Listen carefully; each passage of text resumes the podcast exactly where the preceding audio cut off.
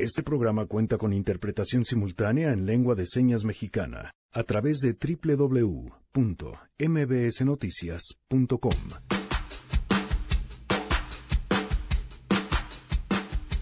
Lunes de Mesa de Ciudadanos platicaremos sobre las elecciones de ayer en diferentes estados, las medidas arancelarias con las que amenaza Trump y, por supuesto, la misión de Marcelo Ebrard.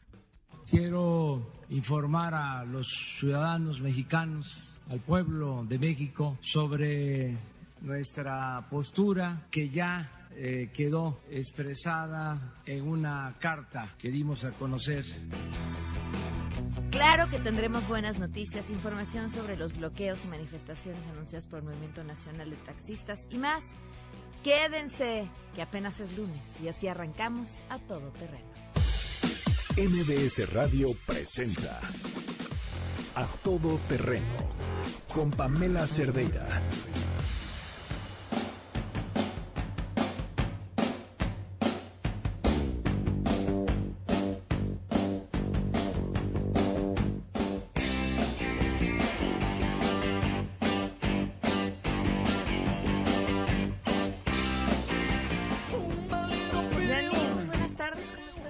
Muy buenas tardes. Arrancando con un One Hit Wonder con mucha energía. Mai Sharona, que, que nos digan eh, qué canciones quieren escuchar. Me encantó tu selección porque justamente eso es lo que necesitamos en este lunes. Ok, gracias. Gracias, Janine. Arroba Janine MB para que le digan cuál quieren en su lunes de One Hit Wonders. Les recuerdo que hemos iniciado la campaña de crowdfunding para que ustedes puedan ser partícipes de este proyecto que arrancó en noviembre del año pasado y con el que queremos continuar. Vamos por un año de interpretación de lengua de señas. Nos convertimos desde noviembre en el primer programa de la radio comercial en tener interpretación de lengua de señas a través de la transmisión de webcam, haciendo por primera vez la radio comercial, una radio para todos. Y hoy queremos invitarlos a que se sumen a este proyecto. ¿Qué tienen que hacer? Se meten a fundacionmbsradio.org. La meta que estamos buscando son 214 mil pesos. Y por cada peso que ustedes aporten, Fundación MBS Radio va a aportar otro peso. Así que, vaya, yo creo que es una meta que creo que podemos alcanzar muy rápido. Entonces se meten a la página, rápido les va a salir una liga para que se metan a este proyecto que estamos haciendo y las formas en las que pueden participar. Por ejemplo, por 150 pesos se llevan una pulsera de la Fundación MBS que elaboran personas con discapacidad auditiva.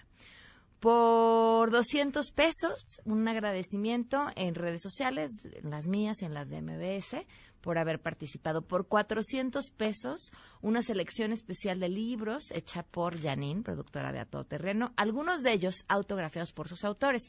Por mil pesos, mi cuento El monstruo del cajón, autografiado, por supuesto, y la participación en vivo en el programa Todo Terreno.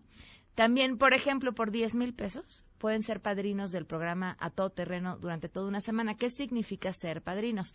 Que así cuando arrancamos y escucharon ustedes este programa cuenta con interpretación de lengua de señas, bueno, a quien done eso durante toda esa semana, se le dará el agradecimiento en el programa en vivo. Por ejemplo, este programa cuenta con interpretación eh, en lengua de señas gracias a Luis Octavio Ochoa que nos donó 10 mil pesos. Y así toda la semana. Claro que a nuestros padrinos o madrinas los vamos a súper consentir, los invitaremos al programa y bueno, muchas cosas más. Todo esto lo pueden hacer en fundacionmbsradio.org. Por supuesto que pueden pedir recibos deducibles de impuestos. Así que es una gran oportunidad de sumarse a una causa, de ser parte de la inclusión y de mejorar el entorno y las posibilidades de comunicación para alguien más. Me va a dar muchísimo gusto ver que están participando y gracias, por cierto, a toda la gente que desde el viernes a través de WhatsApp ha estado participando y nos ha dicho las diferentes formas en las que lo hacen. Muchísimas, muchísimas gracias. Y si tienen una idea y dicen, oigan, yo quisiera esto. A lo mejor podemos organizar de alguna u otra forma eh, paquetes nuevos. Total, tenemos un mes para llegar a nuestra meta. En otros temas y en, vaya, en, en la velocidad a la que va la información, yo pensaba en la era Trump, la información va a la velocidad de Twitter. Y en México ahora es en la era de Andrés Manuel López Obrador. tenemos no semanas, días en las que información importantísima pues prácticamente queda relegada porque viene una nueva y una nueva y una nueva.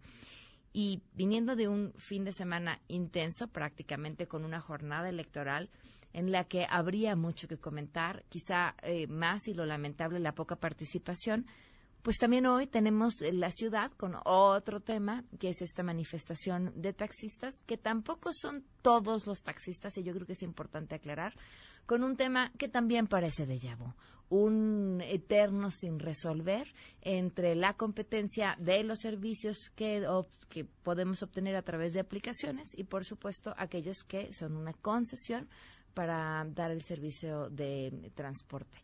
En estas medidas en las que ellos piden que los nuevos servicios se apliquen o se ajusten a lo que ellos tienen, yo creo que tendría que ser al revés. Tendrían que tener soluciones innovadoras desde quienes otorgan las concesiones para que los taxistas puedan tener estar en una situación competitiva, pero que los usuarios no perdamos porque finalmente ahí tendría que estar el ojo. ¿Y los usuarios qué?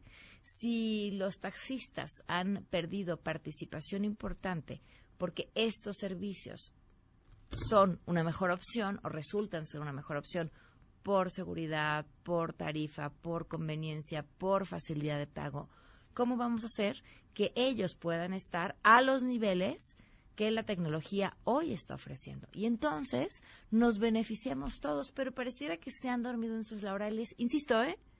No todos los taxistas. Y así como digo, tampoco son todos los que están marchando. De hecho, tenemos un audio, no sé si lo podemos escuchar ahorita, Janine, de un radio escucha que es taxista y que quería opinar sobre el tema. Esto fue lo que nos mandó.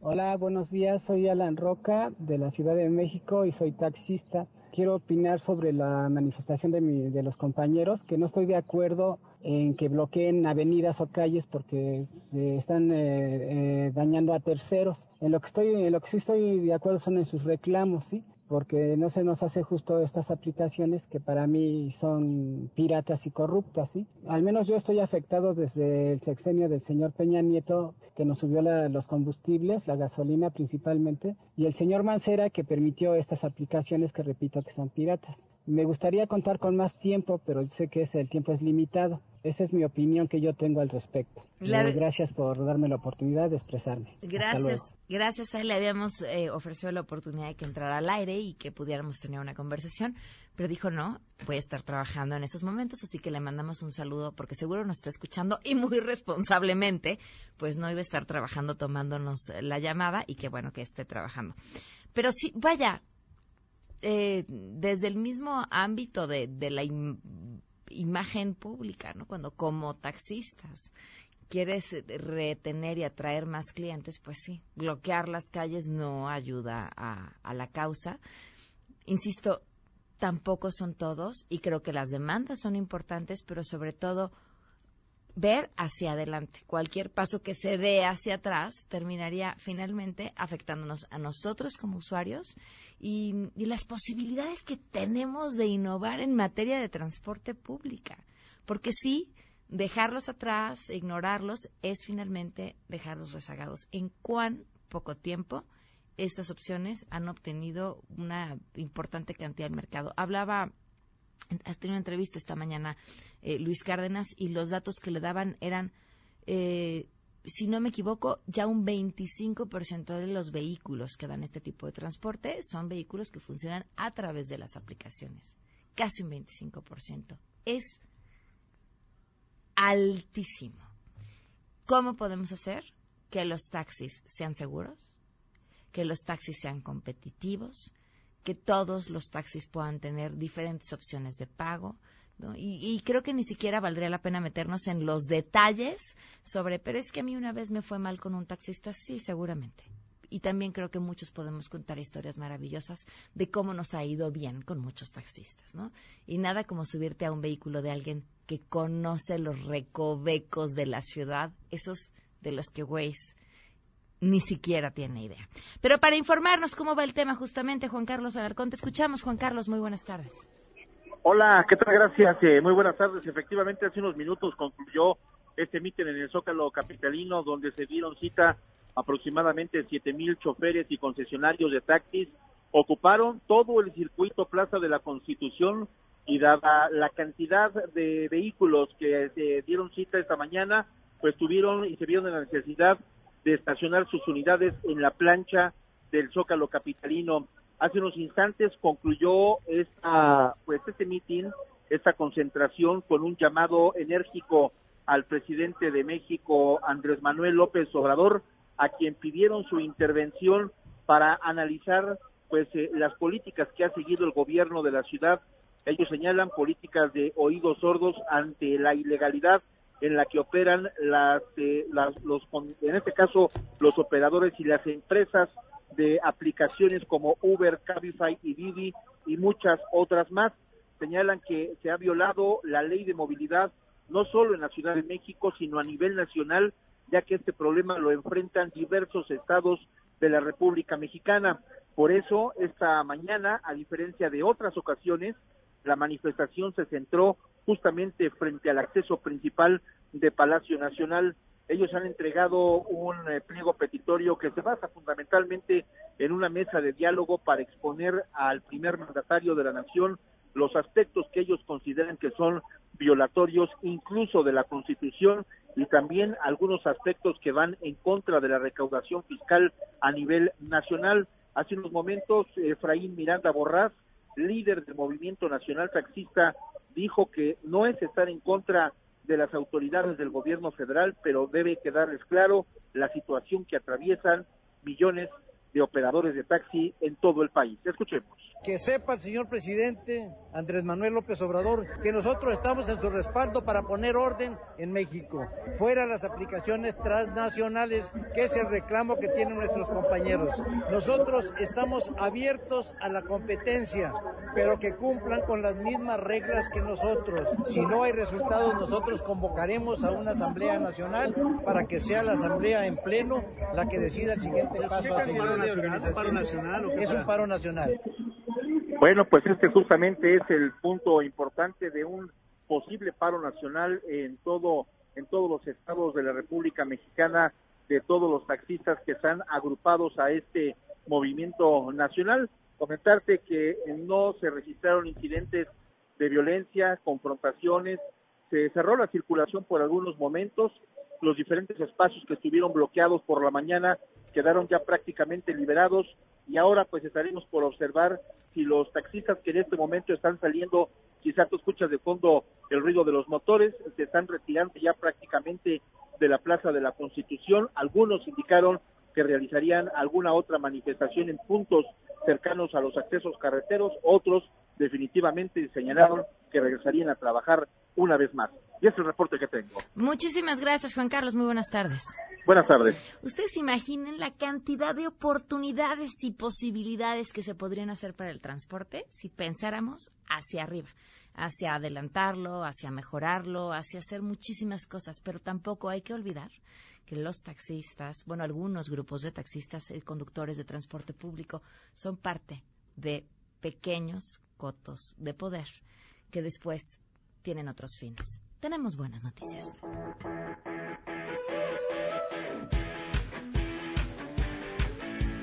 Nos encanta cuando la información que nos va arrollando es aquella que es buena y sobre todo es aquella que va marcando pauta, abriendo camino, haciendo la diferencia.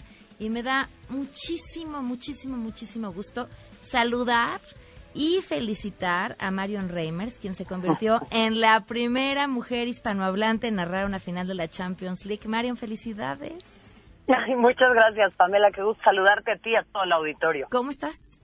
Bien, pues acá apenas de, de regreso, aterricé ayer por la noche y hoy pues ya arrancando con, con las labores normales. ¿Qué tal la experiencia? Sé que además serás sumamente eh, humilde en lo que vas a decir porque he escuchado algunas de las opiniones que has dado, pero de verdad no, no hay que dejar de lado que esto que hoy has logrado es inspiración para muchas, pero también resultado de un trabajo de muchísimos años. Oye, te agradezco mucho. Pues mira, la verdad es que eh, lo sabes bien, tú, tú, y yo entendemos cómo son esta clase de cosas y, esto no podríamos hacerlo si no hubiera sido por otras muchas mujeres a lo largo de los años que estuvieron batallando y peleando en distintos espacios justamente para que podamos estar acá, ¿no?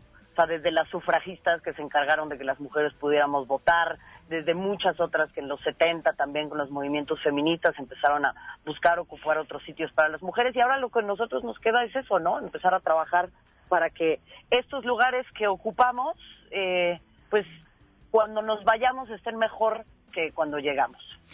¿Con qué te quedas?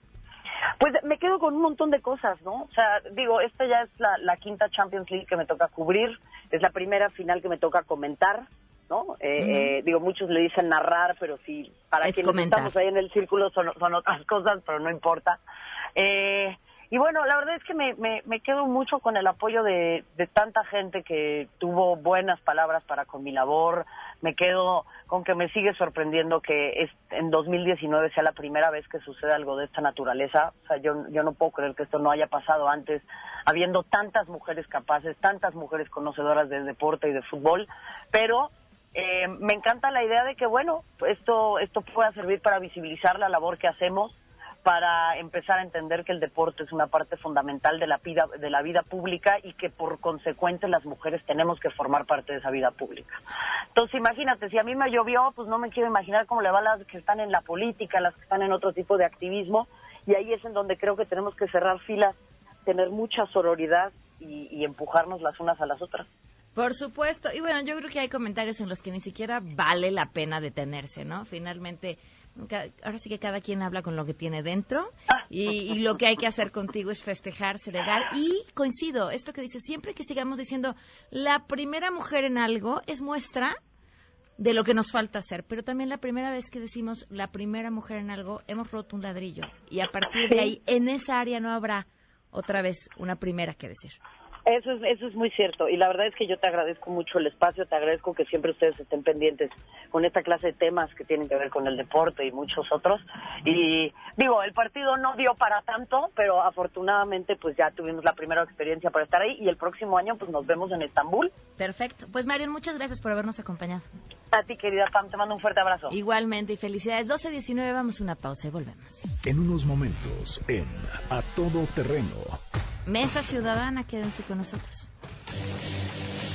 ¿A qué crees que se deba la baja participación ciudadana en las elecciones celebradas el fin de semana? Yo considero que la poca participación es el descontento de la gente, no es todo lo que cree el nuevo gobierno, que la gente está a su favor, ahí es donde también se demuestra su descontento, en no votar por cualquier persona. Pues fue baja porque ya no creemos en el gobierno ni en las elecciones, ni nada todo está preparado a conveniencia de el partido que esté en el poder. Creo que es un hartazgo, una decepción grande por ver que prometen, juran y dicen y hablan y realmente no hacen nada, solamente buscan estar en el poder para hacer lo que a ellos les convenga y les plazca. Pero creo que realmente es un error el no salir a votar, porque es una manera muy firme y muy real en la que podemos eh, protestar, realmente protestar en lo que no estamos de acuerdo. Regresamos a todo terreno. A todo terreno con Pamela Cerdeira.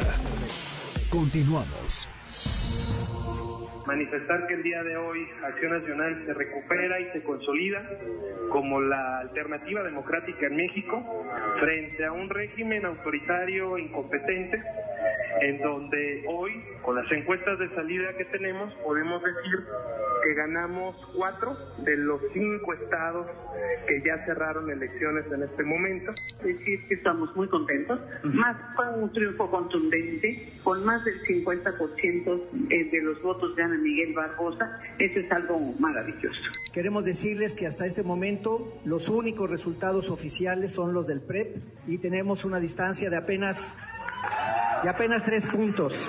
Decirles que agradezco el voto que todos los poblanos y poblanas ejercieron este día de manera pacífica, de manera libre, por el candidato de su elección.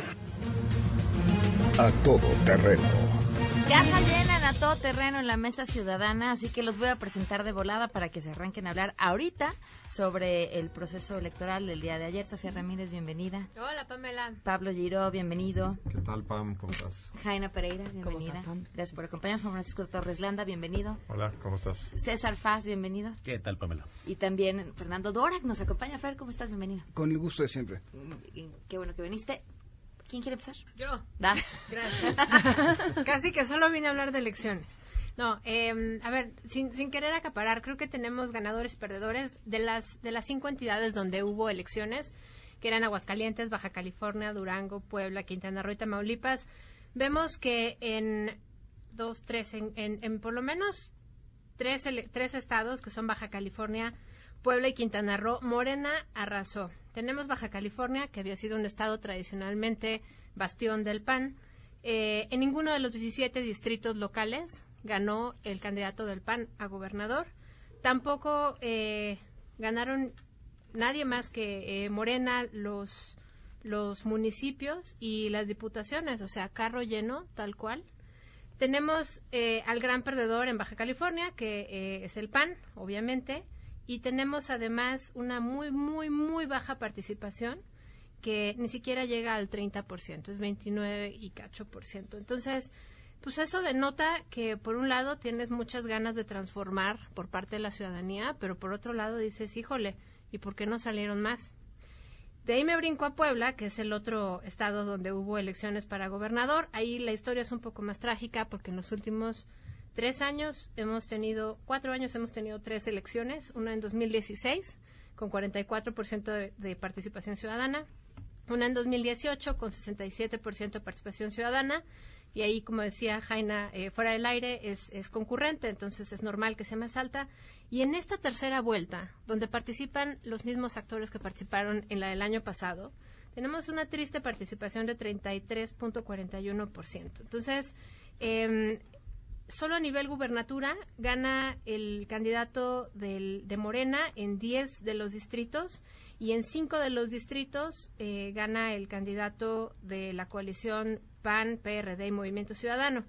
Tenemos, sin embargo, aquí una súper sorpresa. ¿Qué creen? Había elecciones en cinco municipios de manera extraordinaria en Puebla y de esos cinco municipios, en cuatro gana el PRI y en uno gana Moreno. Entonces, ahí lo que sorprende es el efecto Moreno Valle, sí era Moreno Valle, no era Marta Erika, no era, o sea, era, era un tema muy personalista, donde en el terreno el PRI sigue teniendo manera de llevar a la gente a votar, Morena, por supuesto, que se queda con, con su, un municipio, pero sobre todo lo que importa destacar es que en esos cinco municipios, en un estado donde les acabo de decir que la participación fue del 33%, eh, en esos cinco municipios están entre el 60 y el 75% de participación. Entonces sí se puede. Es un tema de campaña. o sea, así como que digamos qué municipio tan politizado, esa es, esa es la conclusión. Esa es la, esa es la Están muy hipótesis. informados, les importa un Interesados en generación. Pero ya dejo hablar a los demás, nomás cierro con No, no, no. no.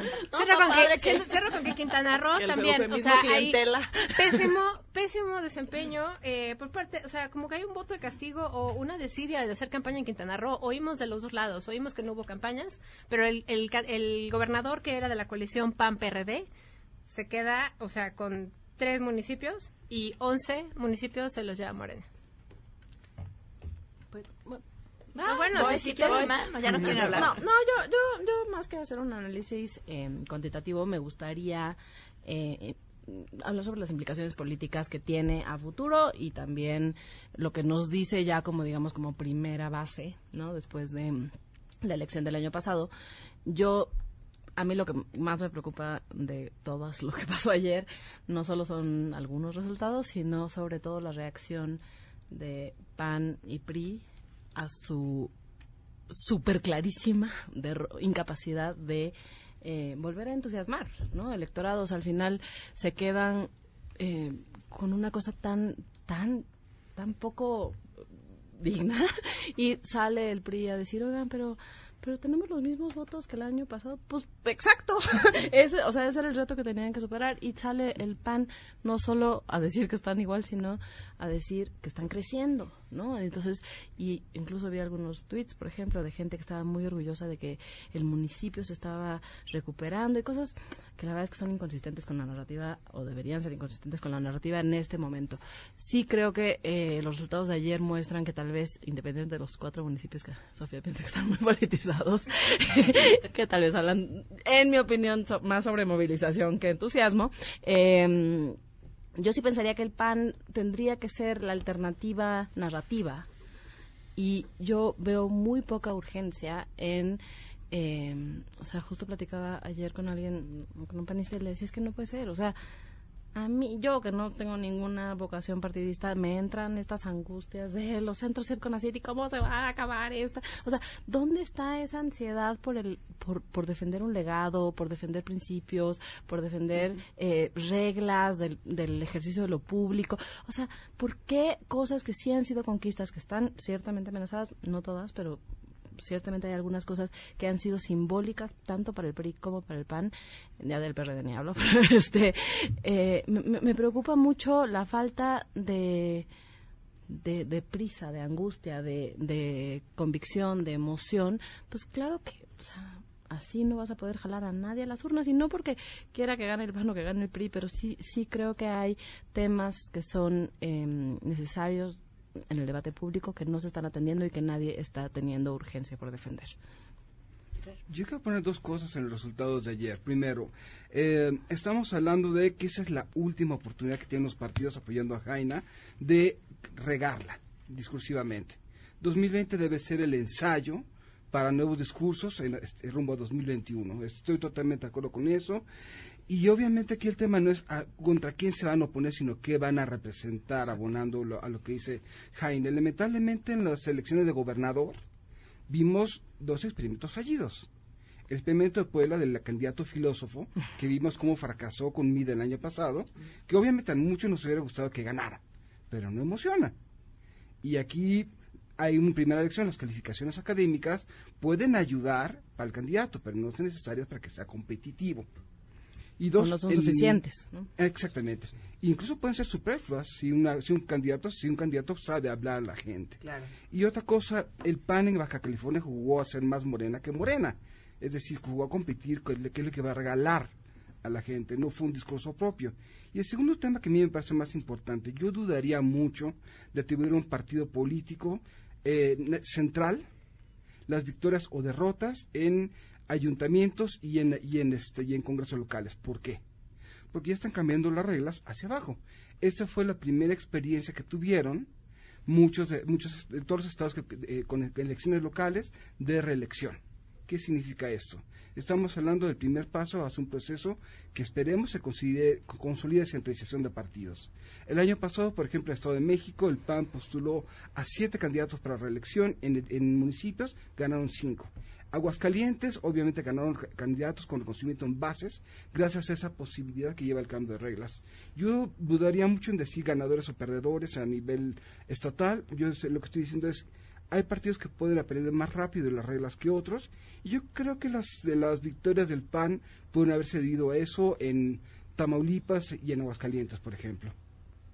Pero en Aguascalientes y en Tamaulipas fue literal, o sea, mérito de la banda que estaba militando y los candidatos de allá. Por eso. Por eso. Y, eso, no, es que, o sea, no me estoy peleando, estoy abonando a la discusión. Y la, no, y la, la otra cosa, perdón, ya sé que ya estoy hablando, yo ya me voy a callar, pero, o sea, me, me, me parece que además en el caso de Puebla, pues no quedaba muy claro que eh, el candidato filósofo era tan malo. Eran dos candidatos perdedores de la última elección los que estaban compitiendo. Entiendo lo que dices, no emociona. Fueron pésimos los dos. pero eran los dos los perdedores, es que ese es el tema. y, y, lo que creo es que también el PRI ahí jugó un, un elemento importante, pero también el PT y el, y el Verde, porque con los votos del PT y del Verde se gana la elección, con los votos de uno de esos dos satélites. El PRI fue el Joker de la segunda película de Batman, como este, llegó a, llegó a generar caos. Y aquí sí también coincido.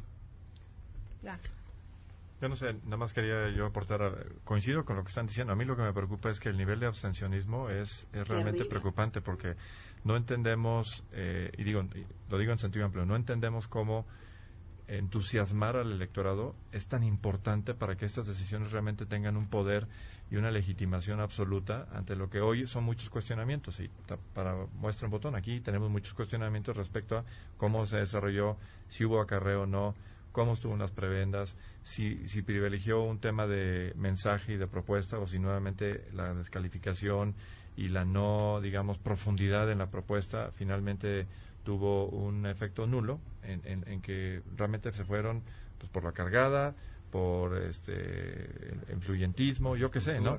Y no realmente el que la propuesta y el entusiasmo de decir, oye, lo que están eh, me están comunicando es lo que a mí me, entusiasma. Hay un enorme vacío que a mí me deja muy insatisfecho, más allá de quién haya ganado y perdido. Yo creo que México no gana si no privilegiamos la propuesta. César, traes cara de tristeza y no entiendo por qué. No, hombre, ¿cómo creen?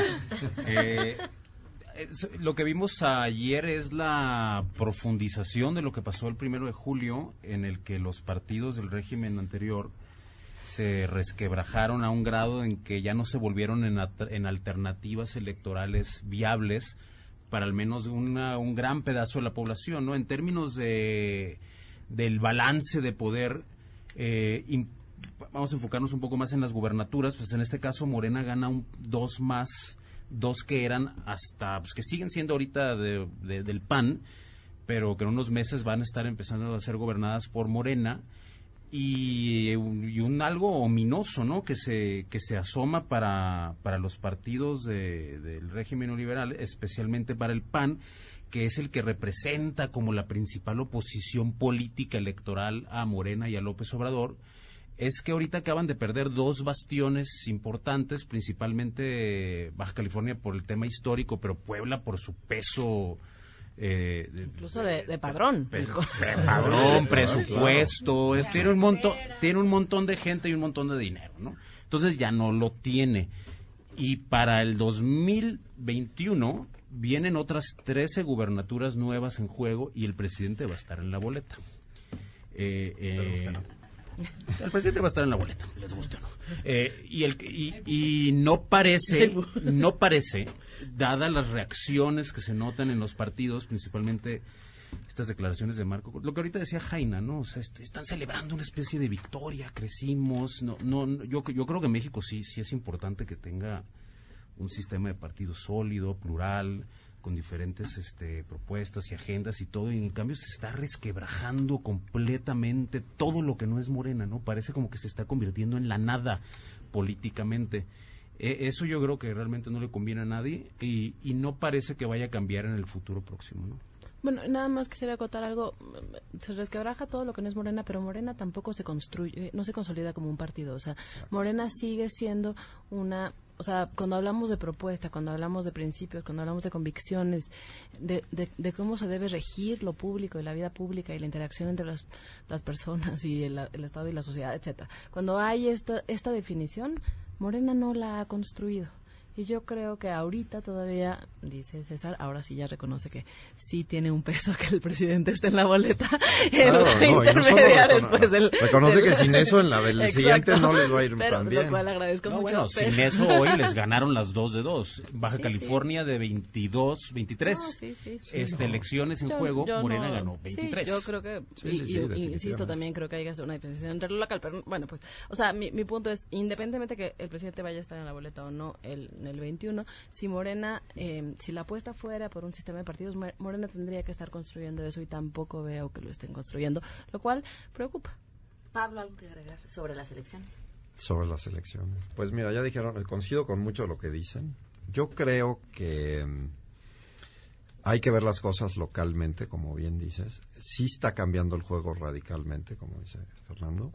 Eh, la reelección hace que mucha gente sobre todo a nivel ciudades, ¿no? un poco lo, lo que es más este, urbano, eh, sí va, va a premiar el buen gobierno. Y entonces ya veremos, ahora sí veremos quién está contento con el buen gobierno y quién no. ¿no? Eh, tampoco nos augura nada bueno si no hay un cambio de discurso y si hay un buen gobierno, porque si van a empezar a competir todos en quién da más, pues por un rato habrá una fantasía del reparto y después vendrá el, la realidad con el problema. Pero bueno, al final del día, lo que dice César de que va a estar el presidente, hay que tener mucho ojo con eso, porque la oposición en el Senado dice que no va a votar, no lo va a dejar que esté en el 21, ¿no? Ellos muy firmemente dicen que no.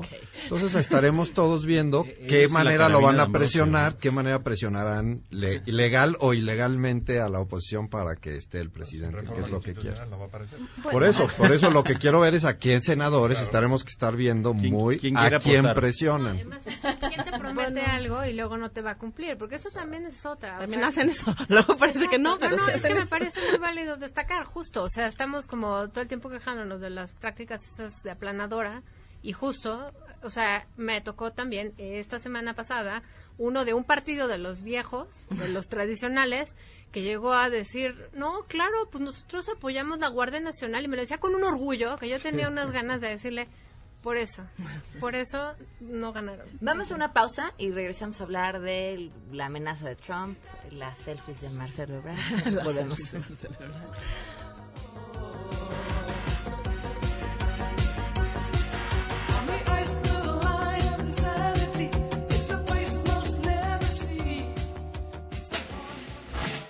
Regresamos a todo terreno. A todo terreno con Pamela Cerdeira. Continuamos.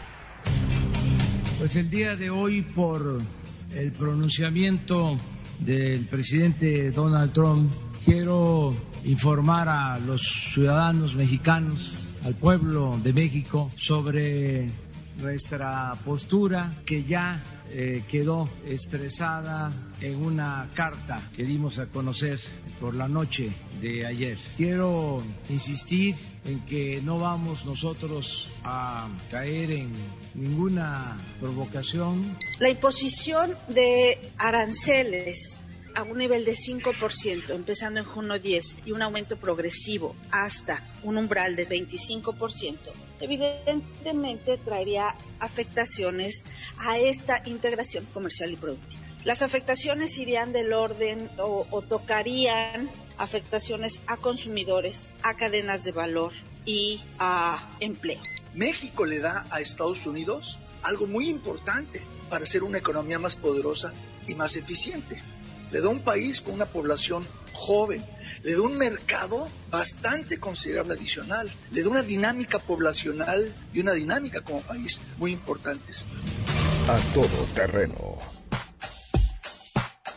Continuamos a todo terreno y se perdieron la discusión del corte, pero ahora vamos a hablar de la amenaza del arancel, la forma en la que ha respondido el gobierno, cómo lo ven y bueno, y por supuesto lo que esto podría implicar de llevarse a cabo, que, que también es una pregunta importante tomando en cuenta la personalidad del mismo Donald Trump y su forma de negociar. Pues mira, yo lo que decíamos un poquito al principio es que esto obedece una coyuntura en Estados Unidos que claramente es el informe de Mueller, donde el contenido del reporte y las aseveraciones de que esto puede traer alguna implicación, pues hubiera generado alguna crisis política. Eh, parece que Trump reacciona y dice es el momento de hacer algo distinto, vamos a generar mejor atención en otro lado. ¿Cuál es eh, algo que ha sido rentable políticamente? Pegarle a México. Funcionó en 2016, ¿por qué no ahora? Es algo temprano para el proceso de reelección, pero le puedo dar combustible a mis bases, puedo generar algo en el cual tengo un rival débil, ¿no? O que por lo menos ha manifestado no ser muy eh, activo en esta serie de eh, ataques. La administración anterior invitándolo a los pinos, la administración actual prometiéndole amistad eterna. Eh, yo no yo no sugiero obviamente que nos subamos al ring como tal, creo que eso sería un error, pero yo creo que si México no muestra, digamos claramente cuáles son las indicaciones de hasta dónde lleva eh, las amenazas no pueden pasar de cierto límite porque México sí tiene determinadas herramientas a su alcance. Hay que decirlo, los utilizaron por, inclusive ahora con el tema de aranceles de eh, acero y aluminio, donde sí impusimos aranceles compensatorios y que eventualmente llegó a la convicción por parte del, uh, electorado americano de que no estaba funcionando bien y se eh, resolvió el tema pero pues ahora es, es con un incremento porque ahora es no nada más entre con dos eh, productos en particular es contra todo. todo. y en una forma incremental de 5% incremental hasta llegar a 25 mes a mes esto tiene ramificaciones muy importantes eh, ahora digamos no sé si Ebrard llevó una maleta muy grande creo que va a tener que quedar allá varios días. Eh, por lo visto está algo nervioso, su selfie así lo, lo detonó, o, así lo, lo, hizo ver, no lo sugiere. Eh, y curiosamente otra vez tenemos que depender de, externos. Las empresas americanas son las que ahorita están más preocupadas de que esto llegue a consecuencias porque de cada peso que, o cada dólar, según lo quieras, de cada dólar que México exporta, entre 40 y 50 centavos provienen de compras directas a Estados Unidos. Esto va a generar un efecto directito contra empresas americanas. Y estas ya están reaccionando para decir, oye, espérame tantito, a mí me vas a costar. Y por cierto, al consumidor americano va a tener que pagar 5% y 10 y 15, etcétera, hasta llegar al 25 en productos tan sensibles como son autos, como son computadoras, como son televisiones y otra serie de insumos respectivos, eh, incluyendo parte del agro, ¿no? Entonces, esto eh, se, va, se va a complicar seriamente si no le ponemos un alto pronto, ¿no? Y, digo, no le ponemos eh, en concertación, digamos, el gobierno mexicano con los sectores que van a estar vulnerados del otro lado de la frontera.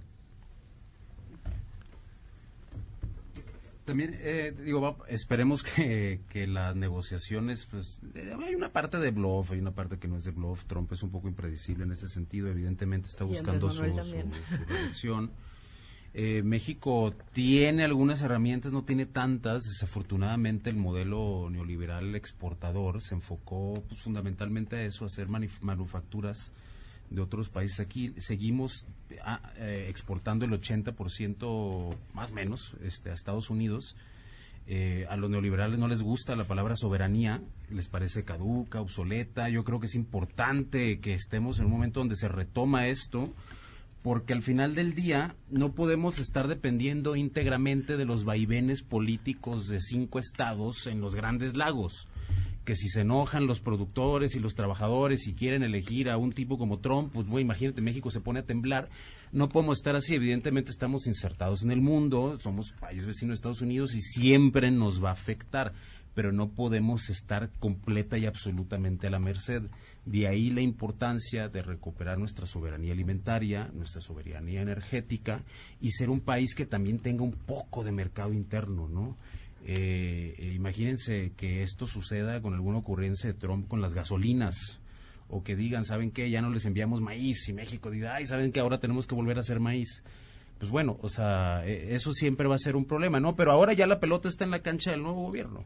Eh, los otros ya se fueron, los nuevos ya entraron y va a depender de la habilidad política del nuevo gobierno para poder salir con una solución medianamente aceptable para ambos lados. Trump va a tener que decir obligue a México y dice que aceptaran, este, de aquí van a tener que decir lo persuadimos, lo convencimos, así más o menos va a ser y esperemos que no llegue a esa tasa del 25 que a muchos sí nos puso los pueblos de punta, ¿no? Fer. Yo creo que aquí hay dos cosas sobre la mesa. Estamos hablando de un bravucón y lo peor que podemos hacer es una política de apaciguamiento. Y eso lo vimos desde el inicio de la Segunda Guerra Mundial con Chamberlain. Aquí es qué representa el gobierno. Eh, y no estamos hablando de que se vaya tú por tú como Hugo Chávez, ¿no? sino que comienza a dar una señal de, uno, entender que se perdieron muchas oportunidades en el Telecan, más allá de tratar de explicar las, la historia con calificativos, que neoliberalismo, se hizo políticas liberales en un sistema cerrado. Resultado, no hubo desarrollo en mercados internos, en educación, en capacitación, en Estado de Derecho y acabamos haciendo maquila. Problema, no vemos eso en el discurso actual. Y dos, también se agotó el modelo de relaciones México-Estados Unidos ese modelo quedó, o tomamos nosotros como automático que iba a ser estable con el Telecan. Problema, no hubo redes de empresarios mexicanos y estadounidenses, no hubo redes de intereses, no hubo articulación en bases y tampoco hay temas como un lobby eh, mexicano como se hace en el Capitolio otros estados. Y como se hizo para pasar el tratado. Vemos aquí que el discurso que se ofrece ahorita es el discurso de los 70. Pablo. Pues sí, yo creo que en parte tenemos culpa nosotros, además de lo que ya dijiste, tenemos culpa de esta crisis nosotros. Desde que subió Trump, su principal preocupación que él dijo y su principal uso del México en contra de México de la campaña fue los inmigrantes. Andrés Manuel llega y dice que se vengan todos los centroamericanos, no importa, aquí les doy, y entonces vienen, llegan y ocasionan un problema en la frontera del cual se aprovecha el presidente Trump cuando quiere. Entonces, uno de nuestros mayores problemas es yo siempre he pensado en México es que no nos damos cuenta quiénes somos y cómo estamos. La Carta de las Naciones Unidas es un, una carta de cómo debería de ser el mundo, no de cómo es. Nosotros dormimos en la, en la jaula con el tigre y al tigre pues no se le muerde la pierna mientras está durmiendo porque se despierta y te zarandea. Entonces, sí es un problema muy grande que tenemos, que hay que resolver, y estoy de acuerdo, no se resuelve cediendo, se resuelve eh, viendo cómo enfrentas la situación, pero preocupándote de lo que le preocupa al tigre. Eh, bueno, yo pienso que, eh, independientemente, coincido con, todas las apreciaciones que han hecho, me gustaría añadir uno, digamos, se habló mucho de la carta que escribe el observador, que está escrita para nosotros, los mexicanos, claramente, en la que no pareciera que va a diferenciar temas de migración y de economía, y en donde además se pone a discutir con Trump algo de lo que no lo va a convencer, que es que la migración es buena, ¿no? Entonces, siento que, que desaprovecha una oportunidad, yo sé que César está convencido de que es un gran político, pero creo que desaprovecha una oportunidad política. Y me gustaría pensar, sin adelantar vísperas y sin subir los costos de la negociación, pero me gustaría saber, pensar que Marcelo está entendiendo que esta negociación, en esta negociación se está jugando su candidatura presidencial. Entonces, esperaríamos que, eh, digamos, eh, lo tuviera en cuenta, ¿no? ¿Ya? ¿Un minuto? ¿Rápido? Sí. Em, creo que coincido plenamente con Fernando, con Jaina. Hay que separar aquí el tema migratorio del de comercio y hasta en esto estoy de acuerdo con, César porque, o sea, creo que al, momento de hacer diplomacia no puedes eh, guiarte por el miedo al bravucón. Hay que, hay que mantener ese discurso separado. El, el de el comercio hay que fortalecer el mercado interno y respecto al de migración hay que hablar sobre lo que sí se ha hecho, lo, que yo había, lo que ya había y sobre el tema de seguridad nacional para Estados Unidos que esto representa. no nos puede perder en esa negociación, tenemos que separar la discusión. Muchísimas gracias a los seis por eh, haber estado con nosotros. Eh, vamos con Sheila. La nota que trae está, nos ha dejado aquí a todos con el ojo cuadrado, así que. Y de esto se hablará en las próximas horas. A todo terreno Sheila, lo que sea que se esté cocinando con sin aguacate, porque no, no va a caer bien. Sí, Pam, así es. Fíjate que hace unos minutos se dio a conocer que Guillermo García Alcocer anuncia su renuncia como comisionado presidente de la Comisión Reguladora de Energía. Esto surtirá efecto a partir del próximo 15 de junio. La carta de renuncia de Guillermo García Alcocer eh, se publicó en la cuenta de Twitter y se envió al Senado eh, para que tome los efectos conducentes. Esa es la noticia que se está generando en este momento. Y nada más también, en este momento Claudio Sheinbaum presenta el plan de reducción de emisiones del sector movilidad de la Ciudad de México. Muchísimas gracias, Sheila. Nada más para recordar, y porque decía, es algo que no se va a, a, caer bien, no hay que comerlo con aguacate. Bueno, Guillermo García Alcocer, recordemos, primero trascendió que la secretaria de Energía le había pedido su renuncia después de que varios miembros de la Comisión Reguladora de Energía renunciaran misteriosamente, salvo uno que se fue justamente a la Secretaría de Energía, y después de que no la dio al tiempo, en la mañanera fue exhibido con una investigación más hechiza que nada y violando la presunción de inocencia de todas las formas y bueno, pues ahora con, con esta renuncia que vaya da mucho de qué pensar. Ya nada más, antes de irnos, ¿ya pensaron en todas las cosas que pueden hacer con Internet? Buscar información, disfrutar de sus videojuegos favoritos, subir archivos, ver películas, compartir historias. Axtel Extremo les puede ayudar porque es el Internet con el que harán todo mucho más rápido todo lo que tengan que hacer en, Internet de volada, contratando 35 megas por solo 449 pesos al mes. Pueden hacerlo en axtel.mx y así tienen Axtel Extremo, el Internet que sí sube. Adiós.